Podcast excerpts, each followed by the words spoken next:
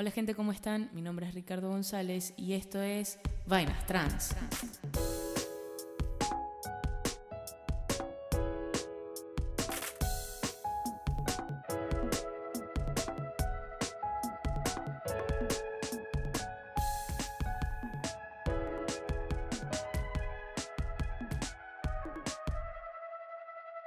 Antes que nada les quiero agradecer por pasarse por acá. Si bien las razones por las que pueden estarlo son muy variadas, la disposición a escuchar la perspectiva de otra persona es valiosa y apreciada, así que muchas gracias. Ahora escucha eso de nuevo. Antes que nada les quiero agradecer por pasarse por acá. Si bien las razones por las que pueden estarlo son muy variadas, la disposición a escuchar la perspectiva de otra persona es valiosa y apreciada, así que muchas gracias. Desde hace unos años noté que no todas las voces en mi cabeza sonaban igual. Le pregunté a mi padre si estaba perdiendo la cordura y, sin negar ni afirmar nada, me apuntó en la dirección en la cual quizás encontraría mis respuestas. Comencé así, con ayuda y guía, a conocer a los yoes que me habitan sin pagar renta. Son varios. Unos más amables y otros una mierda, pero les quiero conocer a todos.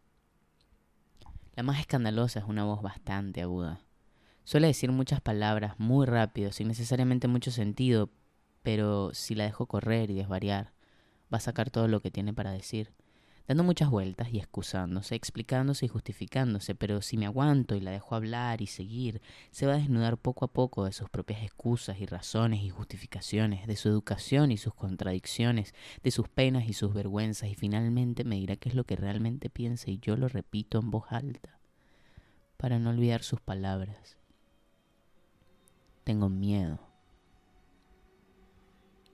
Así aprendí a detectar su presencia, más por lo que decía que por cómo lo decía. Le gusta mucho recordarme que no empecé antes, que otros tienen más camino recorrido que yo, que no sé lo suficiente, así que mejor preguntarle a alguien que sepa, a veces tiene la voz de mi madre, que lo que hago no tiene valor real en esta sociedad que tengo que ser el mejor, sino para que lo intento, a veces tienen la voz de mi padre, que nadie quiere escucharme y soy molesto, a veces tienen la voz de mi hermana, que merezco estar frustrado porque no me esfuerzo lo suficiente y tiene una voz universal. No eres suficiente, dice. No mereces, dice. ¿Quién mierda te va a amar si eres así? Si te ves así, si hablas así, si piensas así, si acabas así. Te ves como una niña. Ninguna mujer se va a fijar en ti. Así de gordo nunca vas a pasar. Tu cuerpo es asqueroso. Quien se caliente contigo seguro tiene un fetiche. A veces susurro en su voz para no olvidar sus palabras. Tengo miedo. Tengo miedo de ser un monstruo. Tengo miedo de que se me note lo trans.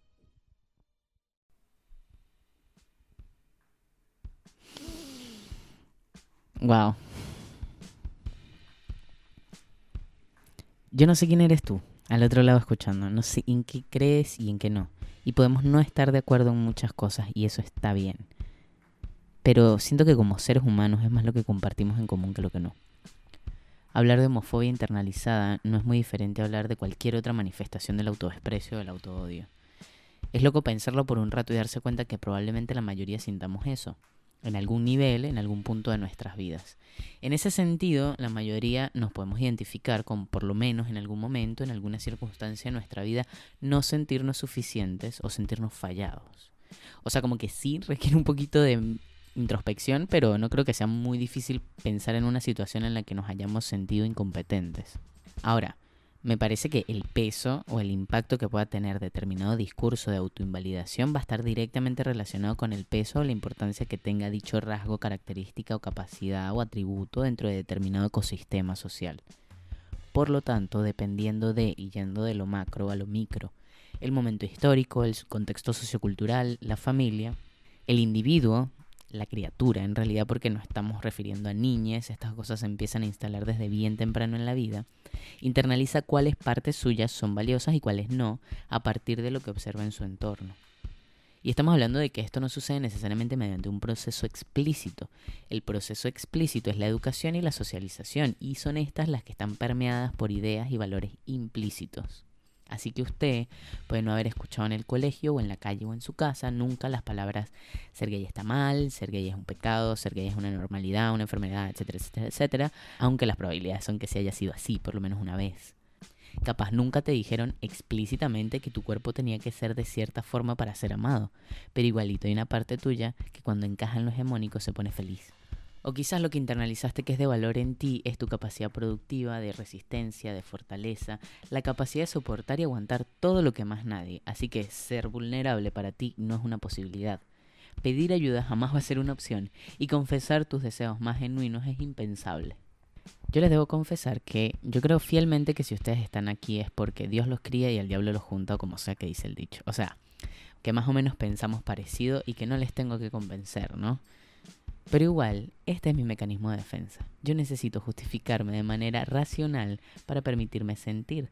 Y como no es solamente un mecanismo de defensa y ya, sino que tiene una pequeña utilidad y le puede servir a alguien, allow me to elaborate. Resulta que existe algo que se llama la teoría del estrés. Y propone que cambiamos basados en presiones que son ejercidas sobre nosotros. Dentro de ellas se definen a los estresores como eventos y condiciones que causan cambios que requieren que el individuo se adapte a la nueva circunstancia o situación. El estrés social se extiende de la teoría del estrés para sugerir que las condiciones en el ambiente social, o sea, no solo eventos personales, son fuentes de estrés que pueden tener efectos negativos a nivel físico y psicológico.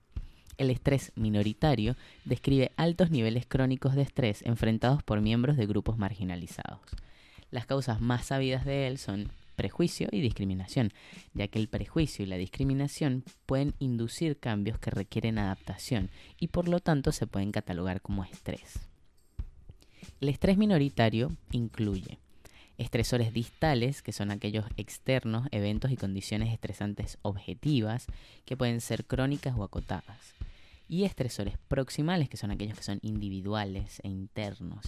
Y esto puede incluir la expectativa de eventos negativos y la vigilancia que estas expectativas requieren, la internalización de actitudes sociales negativas sobre una identidad estigmatizada, el aislamiento de la identidad, que es el acto de esconder una o más partes de la identidad para una fracción o toda la red social del individuo, y ya que la autopercepción de las personas está íntimamente relacionada con su estado psicológico, los estresores que dañan o amenazan los autoconceptos son predictores de problemas emocionales. De nuevo con eso. Ya que la autopercepción de las personas está íntimamente relacionada con su estado psicológico, los estresores que dañan o amenazan los autoconceptos son predictores de problemas emocionales. O sea, el estado psicológico, o lo que es lo mismo, el nivel de salud mental que maneja un individuo, está íntimamente relacionado con su autopercepción, con cómo se percibe, es decir, si se percibe como un individuo valioso, merecedor, bueno, amado, etcétera, etcétera, o lo contrario. Y por otro lado hay estresores, que son eventos y condiciones tanto externas y objetivas como internas e individuales, crónicas o acotadas, que ubican en una posición antagónica alguna de las dimensiones de la identidad del individuo y esto genera una dualidad separativa, separativa porque es para preservar la integridad de la identidad del yo. No sé si alguien más se puede sentir identificado con esto, con esas cosas de uno o de una o de une que al verse antagonizadas según el discurso contextual que se maneje, ya sea en una familia, en una sociedad, en una religión, se separan de esa parte, se distancian, se corren de esa parte de su identidad para no identificarse, valga la redundancia, más con esa parte, con tal de seguir sintiéndose buenos o merecedores o amables, o sea, amables de merecedores de amor, ¿no? Entonces, la homofobia internalizada como resultado de crecer y formarse en una sociedad con prejuicios explícitos e implícitos sobre la homosexualidad se puede manifestar de muchas maneras.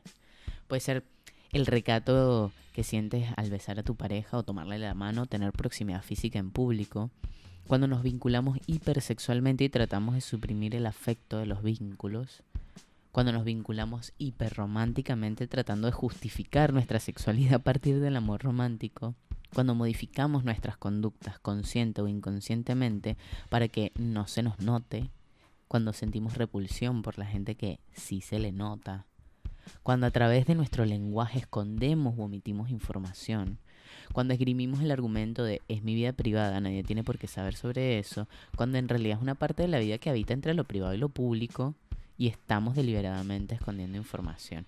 Para mí fue a los 15 años no darle un beso a mi novia en un espacio público porque alguien le podría, me podría ver y decirle a mi mamá fue pensarlo mil veces antes de blanquearle a mis compañeros en mis primeros trabajos que tenía novia y no pareja.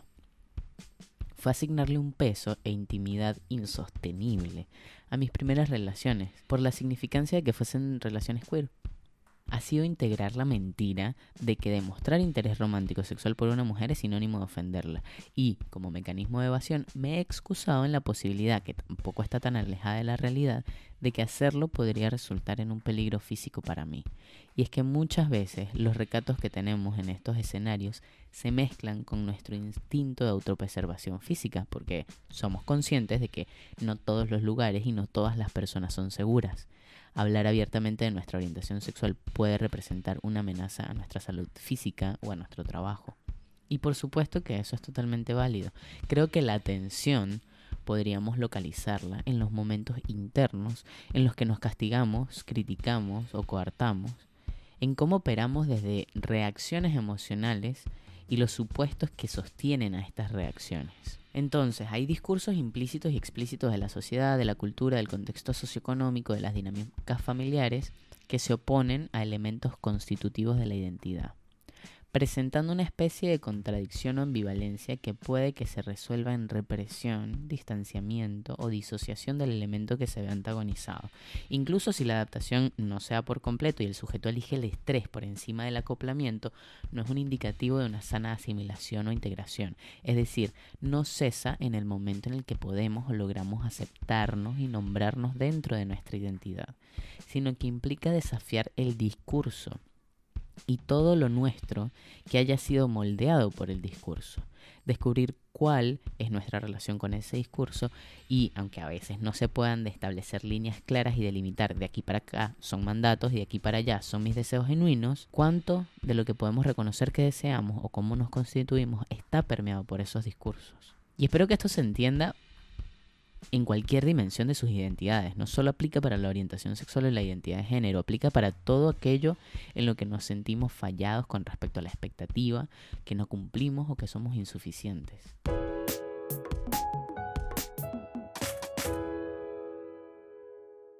Entonces sí, la homofobia, entendiéndose como discriminar o tener un juicio de valor sobre la homosexualidad, puede introyectarse.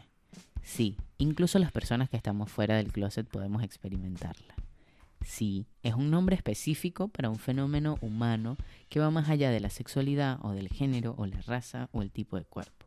Y sí, se puede hacer algo al respecto. Así nos refiramos a los niveles más específicos o más generales del autodesprecio, la autoaceptación y la conexión con nosotros mismos y con otros son los antídotos. Pero esto se dice muy fácil y nos estaremos preguntando, bueno, se estarán ustedes preguntando. porque no, es diferente, ¿no? Porque no estamos más conscientes de nosotros mismos y de los otros y, y porque se nos es tan difícil eh, estar en contacto con quiénes somos realmente. Y viene de eso, ¿no? Viene de que internalizamos de alguna manera que eso, que ser de esas maneras está mal. Y además internalizamos un mecanismo de preservación, de autopreservación, en el cual cuando nos manifestamos, cuando nos llegamos a manifestar en, nuestra, en nuestro crecimiento, en nuestra formación de manera auténtica y, recibimos eh, quizás desprecio, desdén o, directamente burla, eh, pues obviamente nos, nos, sentimos profundamente mal. Y desarrollamos este mecanismo en el cual hicimos la ilógica asociación de cómo ser o hacer esto o habitar estos lugares y obtener una respuesta negativa es igual a sentirme profundamente mal, pues la solución es no ser, no hacer y no habitar esos lugares para evitarme el sufrimiento y no nos damos cuenta de la angustia existencial que nos estamos provocando al tomar esas decisiones. Privarnos de experimentar la vida de manera auténtica le arrebata el sentido. Pero de nuevo, esto no solamente requiere esfuerzo, sino que está mezclado con el dolor de ver dónde estamos heridos. El miedo que acompaña la vulnerabilidad de vernos y vivirnos y movernos a través de este mundo como la persona que somos. ¿Qué es lo que requiere realmente para conectar de manera genuina con nosotros y con otras personas? Y Brené Brown lo puede explicar muchísimo mejor que yo, ¿no? Pero ella habla de esto, de que ¿qué es lo que todos queremos, ¿no? Lo que todos queremos es pertenecer, ser amados, ser valorados. ¿Y qué es lo que eso requiere? Se requiere muchas cosas que evitamos diariamente y constantemente, tipo, diseñamos toda nuestra vida y todas nuestras decisiones evitando totalmente las conductas, la, toma de decisiones que nos lleva a precisamente lo que anhelamos. Estamos como que destinados a fracasar en ese sentido porque decidimos todo el tiempo, constantemente, presentarnos ante la vida como la persona que creemos que los demás quieren que nosotros seamos, ¿no? Primero. Segundo, como la persona que creemos que deberíamos ser. Tercero, como la persona que nos que creemos que queremos ser o que nos gustaría ser, pero nunca como la persona que realmente somos, porque presentarnos como la persona que realmente somos y que nos lastimen es algo que creemos que no somos capaces de manejar, pero la realidad es que sí.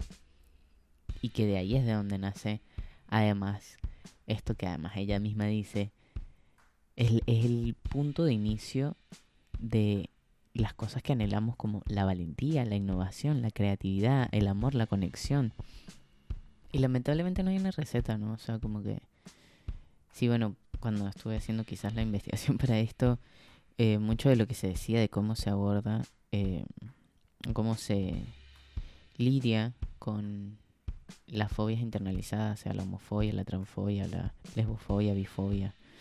Eh, internalizada es sobre todo a través de terapia grupal, terapia individual también, pero todas esas cosas que, que te conectan con otras personas, ¿no? Que te hacen darte cuenta que no es una experiencia que vivas tú nada más, que te sientas identificada con otra persona que tiene las mismas dificultades, que, que ha pasado cosas parecidas, que le pasan cosas parecidas. De esa manera no sentir que estás sola en este mundo, que no te pasa solamente a ti. Creo que para, para, para llegar a eso, que si bien obviamente es un medio, también tenemos que estar dispuestos a, a sincerarnos con nosotros y para sincerarnos con nosotros también tiene que ver esto previo, ¿no? Esta valentía, disposición a ser vulnerable y de presentarnos como somos, ¿no? O sea, antes de hacer algo con respecto a la concepción que tengo yo sobre qué es un cuerpo trans o, cómo veo yo un cuerpo trans, cómo veo yo mi cuerpo trans. Tengo que aceptar que lo tengo, tengo que sincerarme con que tengo esos pensamientos, además tengo que nombrarlos y enunciarlos y eso es vulnerable, o sea, eso representa que uno así sea, porque es muy loco, ¿no? Porque yo ahorita lo estoy haciendo ante ustedes y quien sea que se encuentre con esto, pues me va a escuchar y va a saber mucho más de mí de lo que sabe mucha gente, ¿no? Em, pero incluso cuando es solamente un proceso interno que sucede solamente en nuestra cabeza, sentimos juicio, sentimos el recato de no vulnerabilizarnos ni siquiera con nosotros. Y eso es una prisión que nos va a coartar de disfrutar mucho en la vida y que yo la he vivido y la vivo constantemente también porque uno no creo que supere esas cosas desde un momento para el otro y definitivamente, sino que constantemente es algo que uno tiene que ir piloteando, pero que vale la pena hacer algo al respecto, ¿no? Mm, tener las agallas de por lo menos con uno y en dentro de nuestra cabeza que no existe más nadie, admitir qué es lo que nos está pasando, qué es lo que estamos pensando y qué es lo que estamos sintiendo. Y seguramente si tienes esa capacidad, el resto también se te va a ir presentando y vas a poder seguir descubriendo cómo lidiar con lo que te está pasando. Y del otro lado te vas a encontrar con ah, la satisfacción y la plenitud que da experimentarse de maneras cada vez más sinceras, de maneras cada vez más completas y de maneras cada vez más amorosas.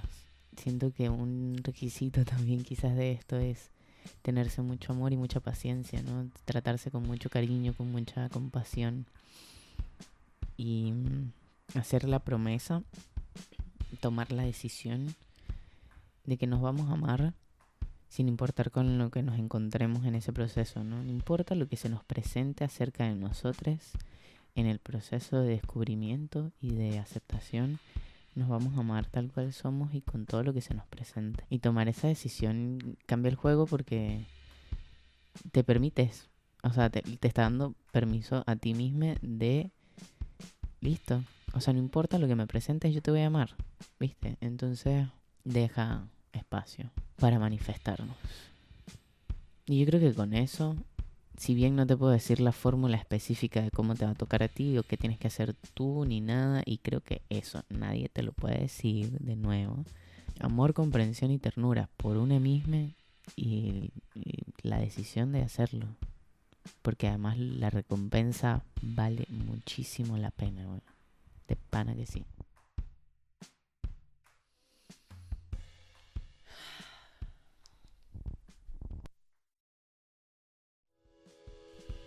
Bueno, hasta aquí llegué yo. Esto es todo lo que yo tengo que decir por ahora. Espero que les haya servido. Si quieren seguir la conversación, me buscan en Instagram como arroba o arroba guion bajo. Y bueno, los dejo con un poema.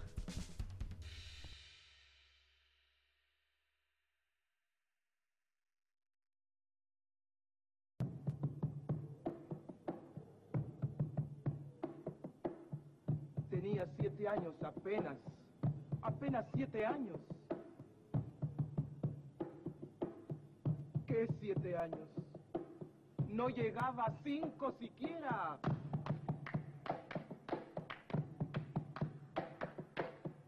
De pronto unas voces en la calle me gritaron, negra. ¡Negra! ¡Negra! ¡Negra! ¡Negra! ¡Negra! ¡Negra! ¡Negra! ¿Soy acaso negra? Me dije. Sí. ¿Qué cosa es ser negra? ¡Negra! Sabía la triste verdad que aquello escondía. ¡Negra! Y me sentí negra. ¡Negra! Como ellos decían. ¡Negra! Y retrocedí. ¡Negra! Como ellos querían. ¡Negra! Yo di mis cabellos y mis labios gruesos y miré apenada mi carne tostada y retrocedí. ¡Negra! Y retrocedí. ¡Negra! ¡Negra! ¡Negra! ¡Negra! ¡Negra! ¡Negra!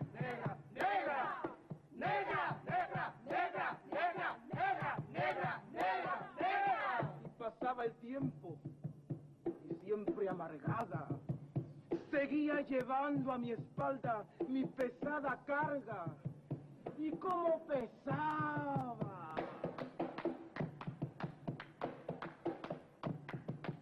Me alacía el cabello, me polvé la cara y entre mis entrañas siempre resonaba la misma palabra.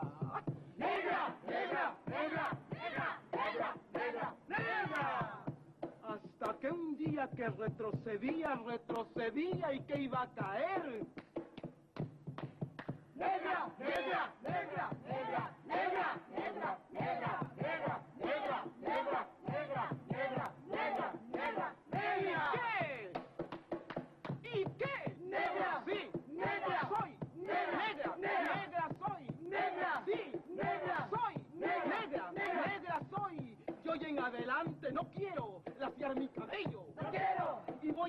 Reírme de aquellos que por evitar, según ellos, que por evitarnos algún sinsabor llaman a los negros gente de color.